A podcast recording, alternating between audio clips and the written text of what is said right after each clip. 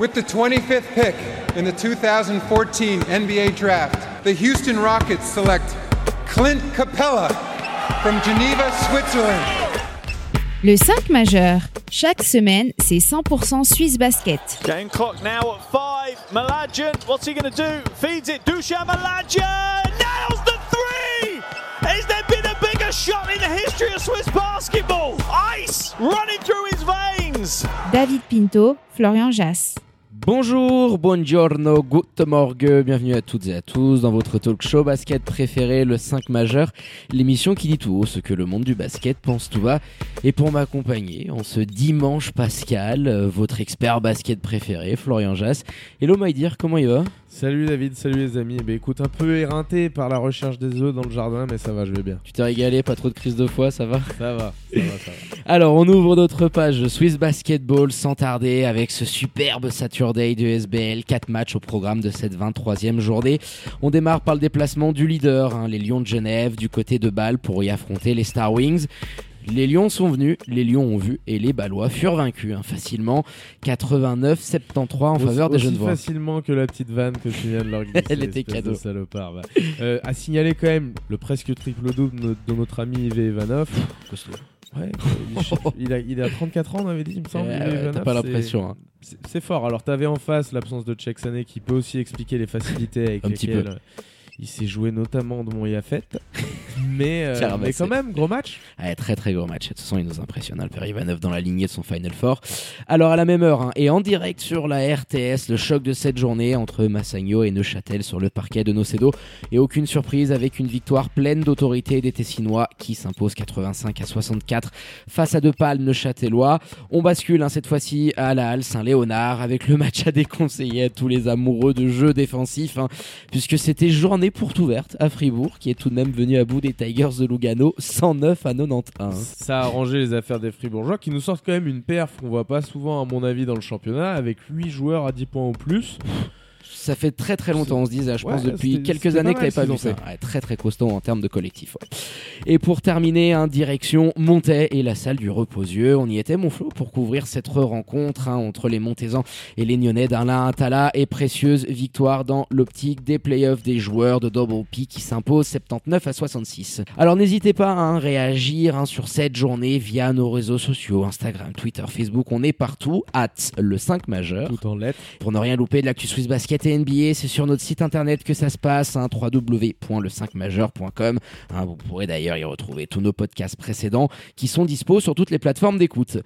Allez, sans transition, et avant de revenir sur cette 23e journée de SBL Men, on démarre par les traditionnels 5 points du 5 majeur. Et pour commencer, Massagno qui nous rappelle à quel point cette équipe de Neuchâtel reste convalescente et fragile. Deuxième point, le trio de tête qui s'impose et là-haut, ça va, il va y avoir une petite course sur la fin de saison. Alors même si on peut se dire Genève est devant, etc., on va en discuter justement. Mais surtout 2 et 3, mais on va se régaler. Ouais, je pense qu'on va avoir du plaisir à la suivre. Troisième point, c'est Monté qui engrange. Ça faisait longtemps et ça les lance dans une course qui nous intéresse aussi beaucoup. C'est celle au cinquième spot. Là, c'est complètement équilibré et complètement ouvert. Quatrième point, Nyon, qui a manqué de physicalité, hmm. notamment dans le deuxième acte. Bah, il nous le disait à l'intérieur. Voilà, c'est leur gros défaut. Et malheureusement, quand Monté est organisé de cette façon-là, avec des Suisses qui performent en plus, c'est difficile de rivaliser. Dernier point, c'est un match par semaine sur la RTS. On aura droit à ça jusqu'à la fin de saison. Magnifique. Magnifique. Merci euh, messieurs de la RTS. Bravo à Swiss Basketball pour avoir créé le partenariat avec eux, en tout cas pour nous, bah pour nous régaler chaque semaine. Parce on crée des émules, c'est beau, punaise. On nous avait dit, les gars, qu'est-ce que vous faites? Vous vous mettez dans le basket suisse, il n'y a pas d'avenir. Mais si, au final, il suffit aussi de proposer du contenu de qualité. Et c'est ce que fait la RTS. Et puis on peut se réjouir parce que pour la première fois, pour un match de Massagno, on avait des commentaires en italien. Andrea mostly.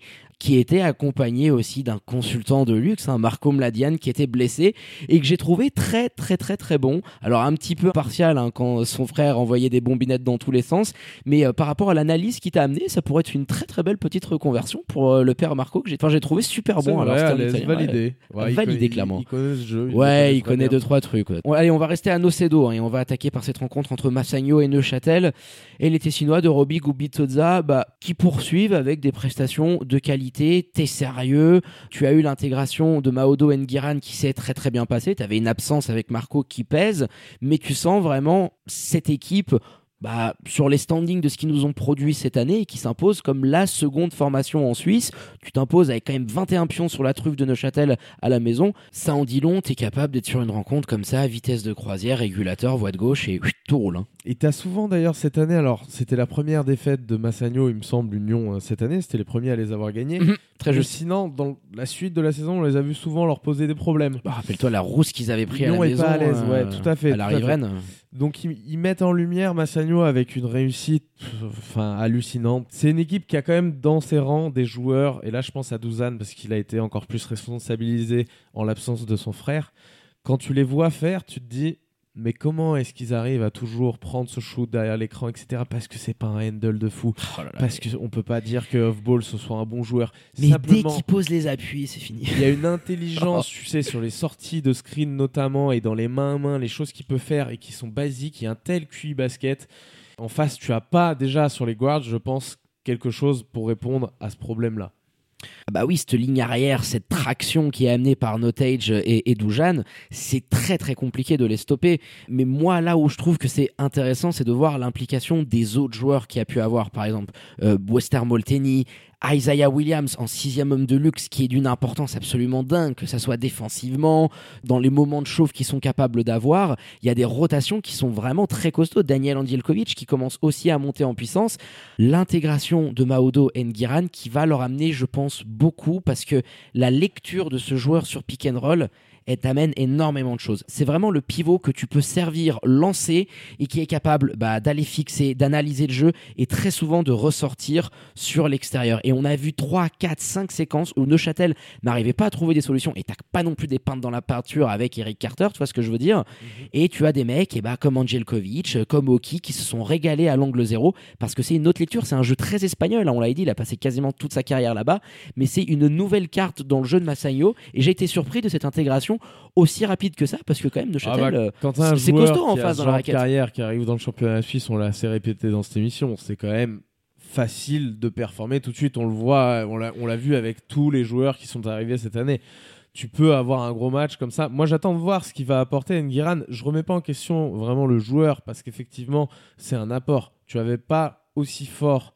en termes de régularité notamment, parce que Pascal Choukou, c'est fantomatique ce qui se passe sur 2021, et c'est d'ailleurs pour ça que Maodo Nguiran arrive au club à l'époque, mais je trouve pas que ce soit une nouvelle carte tactiquement dans le sens où une nouvelle fois tu viens prendre un pivot qui va dissuader un petit peu les adversaires défensivement, qui est capable d'aller prendre ses rebonds. Alors le potentiel de rebond offensif d'Engaran, je pense, sera bien en dessous de celui de Choukou. Mais il t'amène quand même d'autres choses. Bien sûr, mais il t'amène pas quelque chose d'essentiel et que pour moi les équipes, quand tu vois comment ils construisent Genève, quand tu vois comment ils construisent Fribourg, ces équipes-là ont des joueurs dans ces postes intérieurs capables d'écarter le jeu.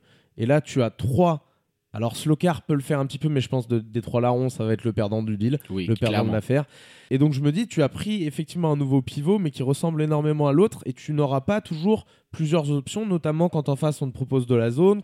Quand en playoff, tu sais, tu as affronté trois fois ou cinq fois selon le format que ce sera. La même équipe et que tu as pas cette deuxième option, celle du spacing sur un poste 5, bah, je trouve qu'à ce niveau, c'est rédhibitoire, en tout cas pour t'imposer sur une série de playoffs. Bah, je nuance un petit peu le fait parce que sur le poste 4, tu as aussi des menaces extérieures qui te permettent de varier. Alors je comprends ce que tu veux dire compte tenu de l'évolution du basket qui t'oblige à amener du spacing sur le terrain, mais le complément de Choukou, je le trouve très intelligent parce que défensivement, c'est très costaud, mais t'es pas au niveau non plus de Pascal Choukou dans la dissuasion.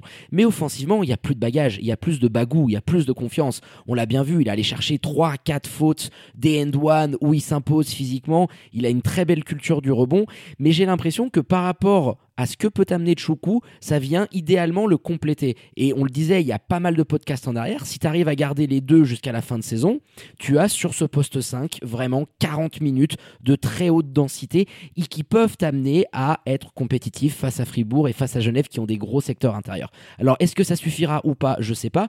Mais moi je pensais que ça allait être rédhibitoire de y aller que avec Pascal Choukou. Je pense que tu as trop tiré sur la corde avec le, le Nigérien qui aujourd'hui tire clairement la langue, mais Nguiran peut amener aussi un petit peu plus, je pense, offensivement parlant, et je trouve que c'est un très très bon fit, un très très bon move. Avec Oki, ça marche très très bien. Ah, par exemple, tu vois, un ajustement comme celui qui avait été fait à l'époque pour Oki, pour Isaiah Williams, à la place de ce bon vieux Benjamin Richardson, là, je trouvais que ça faisait du sens.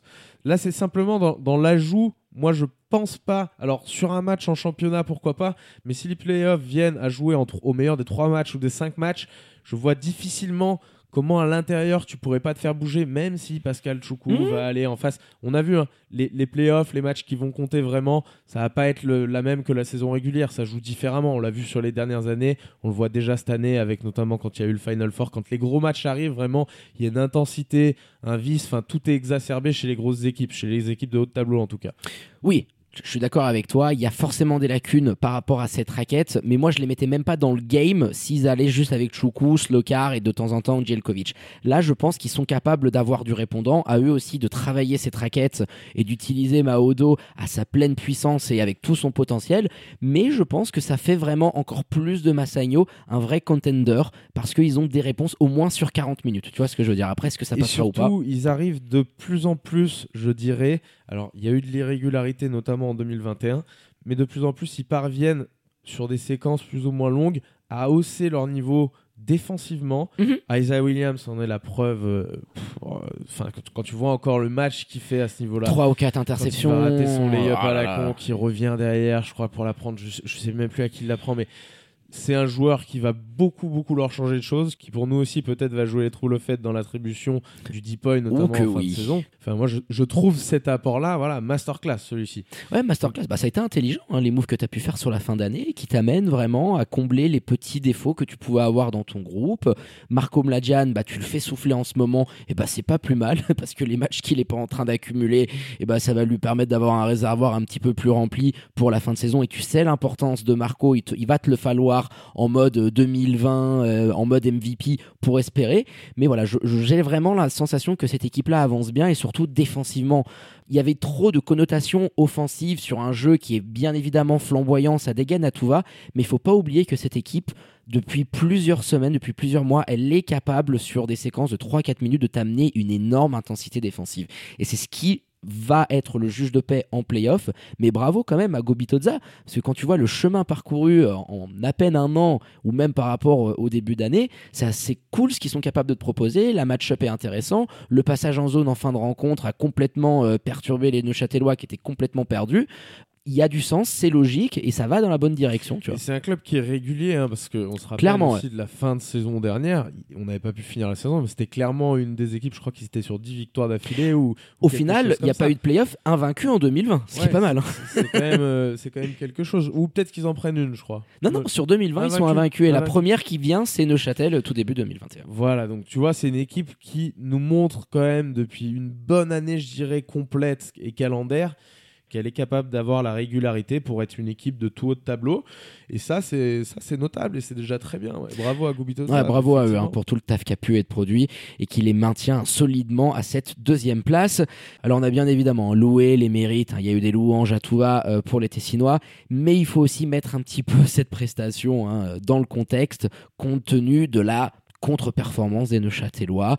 Alors ça fait deux matchs de suite complètement ratés face euh, à Sam Massagno hein, en SBL Cup et là aussi malgré une première mi-temps je dirais pas folichon folichon, mais c'est toujours cette même chose. T'es pas si mal que ça le premier carton du, de belles factures, mais quand il y a coupure de contact, il y a coupure de courant, c'est absolument dingue. hein. Le blackout est terrible et c'est à chaque fois sur ces momentum négatifs, sur ces moments faibles où tu te fais punir et tu sens que l'équipe elle est pas capable bah, d'avoir juste un petit peu tu vois la tête hors de l'eau quand ils sont pas bien dans un match Neuchâtel ils font pas semblant hein.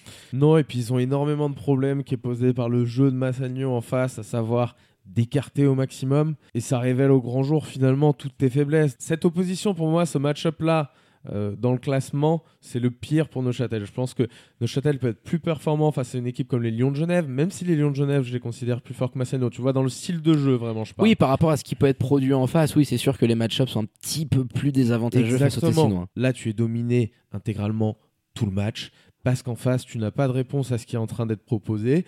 Parce que dans des moments comme ça, où tu te prends un petit peu des gros moments défensifs quand les mecs sont en alerte de l'autre côté, et bah, tu es pas capable de répondre, tu perds beaucoup de ballons et tu montres encore une fois que bah, il y a les trois premiers devant et puis toi, tu es le wagon d'après. Vraiment, tu vois, on aurait pu se dire est-ce que si jamais il les tapait, là en sortie Covid en plus, enfin, C'est un peu T'as comme en foot, tu vois, t'as le niveau Ligue des Champions et le, niveau Ligue Europa, et c'est un petit peu voilà, le cas pour Union de Châtel cette année. il y a un gros fossé quand même entre les trois premières places. Bon, Je pense que tout le monde en était conscient. Et ensuite Neuchâtel. Et on le voit quand il y a un match avec une opposition comme ça en face. quoi. Oui, parce que moi aussi, ce qui m'a beaucoup alerté sur cette rencontre, alors on peut pas non plus être trop critique envers Mitar Trivunovic qui vient d'arriver, mais on sait qu'il demande un pace ultra rapide. C'est vraiment quelque chose qu'il veut, que cette équipe en transition puisse courir. Il a raison, j'ai envie de te dire, quand tu vois les athlètes et les profils de joueurs que tu as.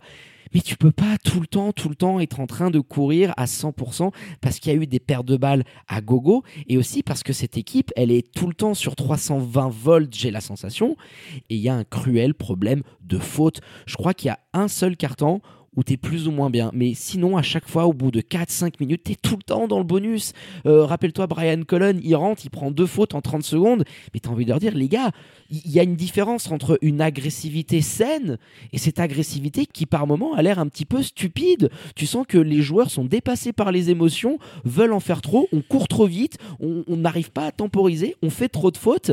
Et au bout d'un moment, tu es rattrapé par la réalité. Tu vois, n'arrives pas, je trouve, à, à garder ce niveau de sérénité dans les moments faibles et c'est ce qui t'a, je pense, vraiment coûté cher dans cette rencontre face à une équipe comme Massagno qui, à l'inverse, a été très calme, très performante sur ces moments-là. Quoi. Et le problème, c'est que ce pace ultra rapide dont tu parles, tu peux le jouer si défensivement tu es en place. Et l'agressivité, c'est typiquement ce que tu viens de dire. Il y a une agressivité un petit peu stupide. Mais de l'autre côté, quand il faut vraiment y aller, etc., puisqu'ils n'ont pas non plus été trop sanctionnés sur les lancers, hein, pas bien plus à mon avis que ce qu'il y, a eu en face. Ah non, non c'est sûr, hein, c'est à peu près le même niveau de chaque côté. Hein. Mais tu as pas la boîte à gifles quand il faut sortir la boîte à gifles et jouer en transition avec des mecs comme Xavier Ford, etc. Mais tu as tellement pas assez le niveau défensif depuis le début de la saison, et c'est pas l'arrivée de Mitar Trivunovic qui, a changé ça. Hein, Moi, je pense pas. Que jouer aussi rapidement que tu le faisais l'an passé, c'est devenu impossible. Et j'ai l'impression que l'identité, parce qu'elle avait été donnée par Daniel Goutals, bien sûr, il souhaitait aussi jouer sur le détransition très rapide. On avait notamment dénigré un petit peu son jeu de mi-terrain euh, sur, la, sur la première partie de saison. Mitar Trivunovic, c'était son adjoint. On se doute que ça doit être plus ou moins la même chose qui se passe. Avec quelques variantes. dans les choix qu'il appelle.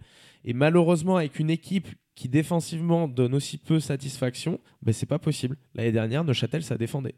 ça défendait, ça t'amenait des paniers beaucoup plus faciles en transition. Puis tu sens là une équipe euh, bah, qui ronronne. Un Johan Grandvorka, par exemple. Hein, on, sait que Daniel Goutals l'aimait beaucoup depuis son départ. Alors il y a eu des petits bobos, mais il est vraiment dans le dur. Il va falloir se relancer très rapidement hein, pour les Neuchâtelois. Ce quatrième spot, il est lock. Je pense que l'objectif, c'est d'arriver à préparer les playoffs, cette confrontation qui arrivera face au cinquième et d'être dans les meilleures dispositions pour attaquer cette fin de saison.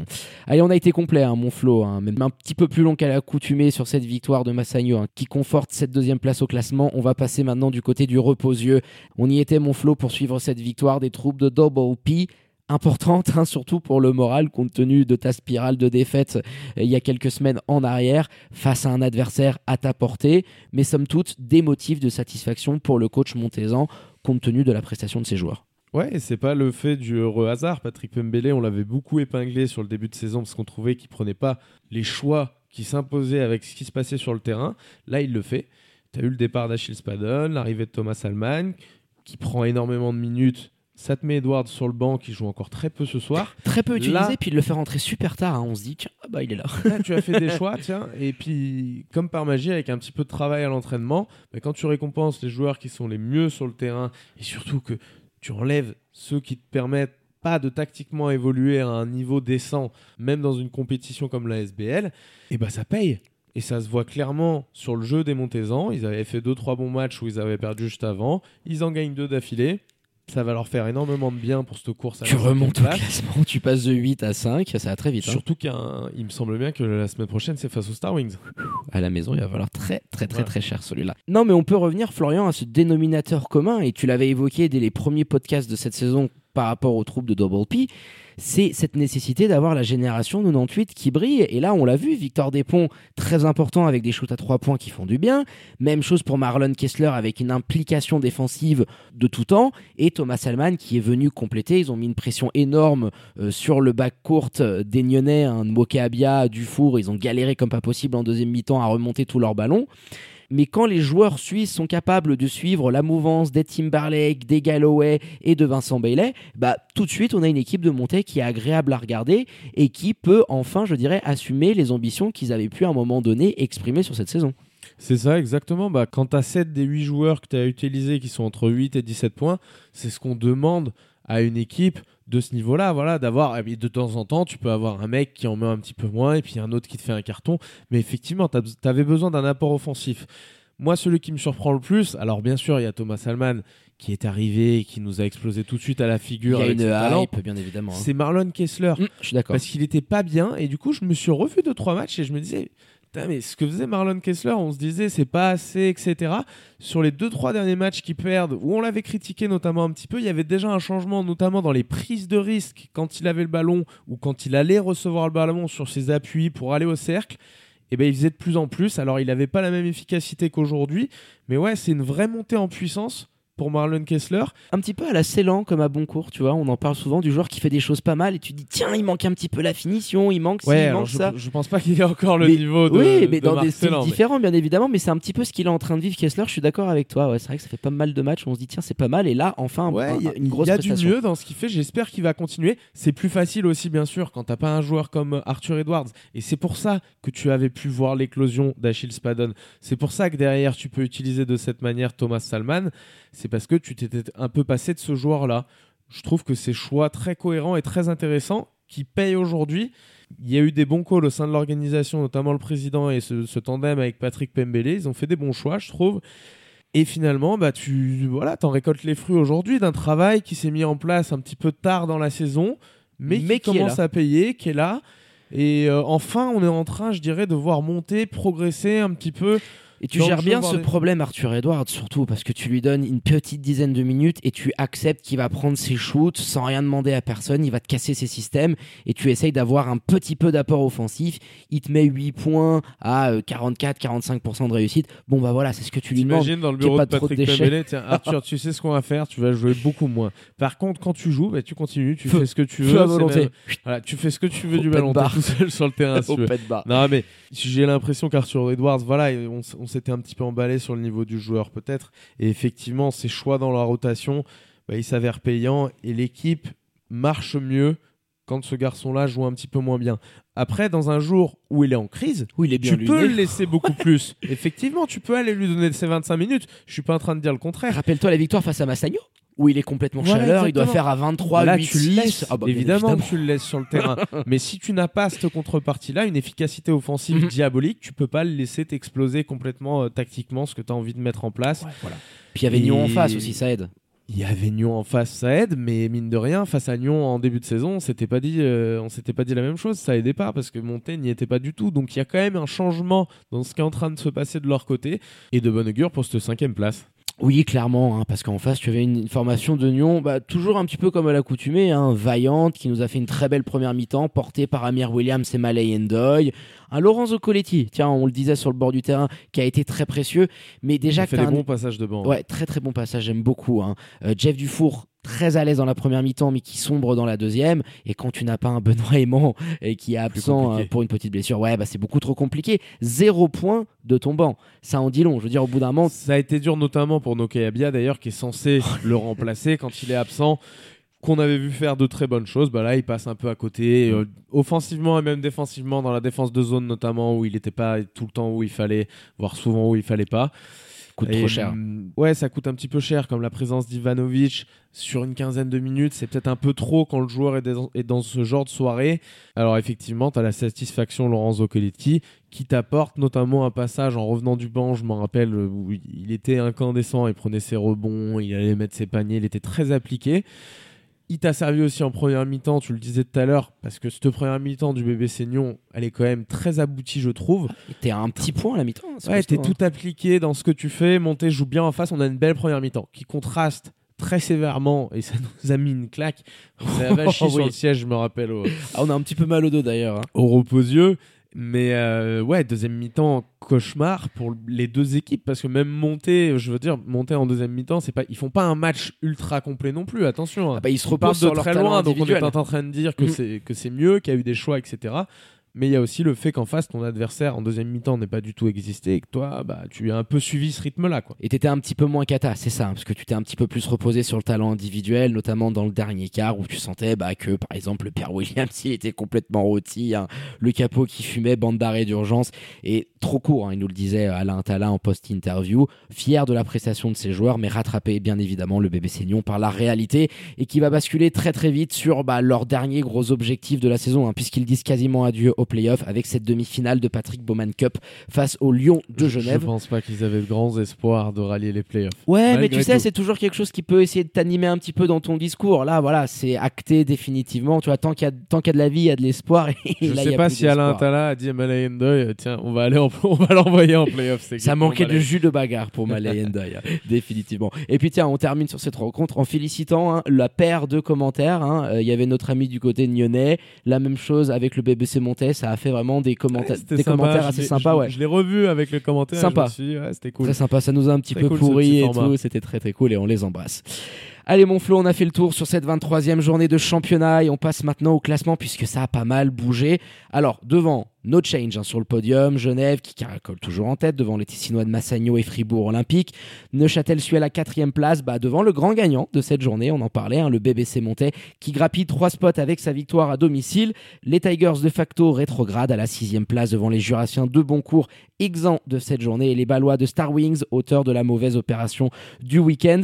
Et pour terminer, notre lanterne rouge préférée, le BBC Nyon d'Alain Atala.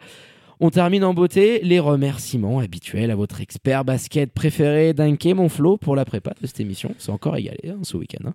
Ah, je sais pas si on s'est tout le temps régalé, mais en tout cas, merci à toi, David, pour la prépa de l'émission. Et puis à tout bientôt, les amis. Ah, j'essaie de finir sur une bonne note, tu gâches tout. Allez, quant à moi, il ne me reste plus qu'à vous dire de prendre soin de vous. Hein. Faites pas trop les foufous, sortez couverts avec le masque et tout ce qui s'ensuit. Et restez bien évidemment connectés à notre site internet, à nos réseaux sociaux pour ne rien louper de l'actu Swiss Basket et NBA. Très bonne journée à toutes et à tous. Bon début de semaine et je vous dis à très bientôt pour un nouvel opus du 5 majeur. Ciao, ciao.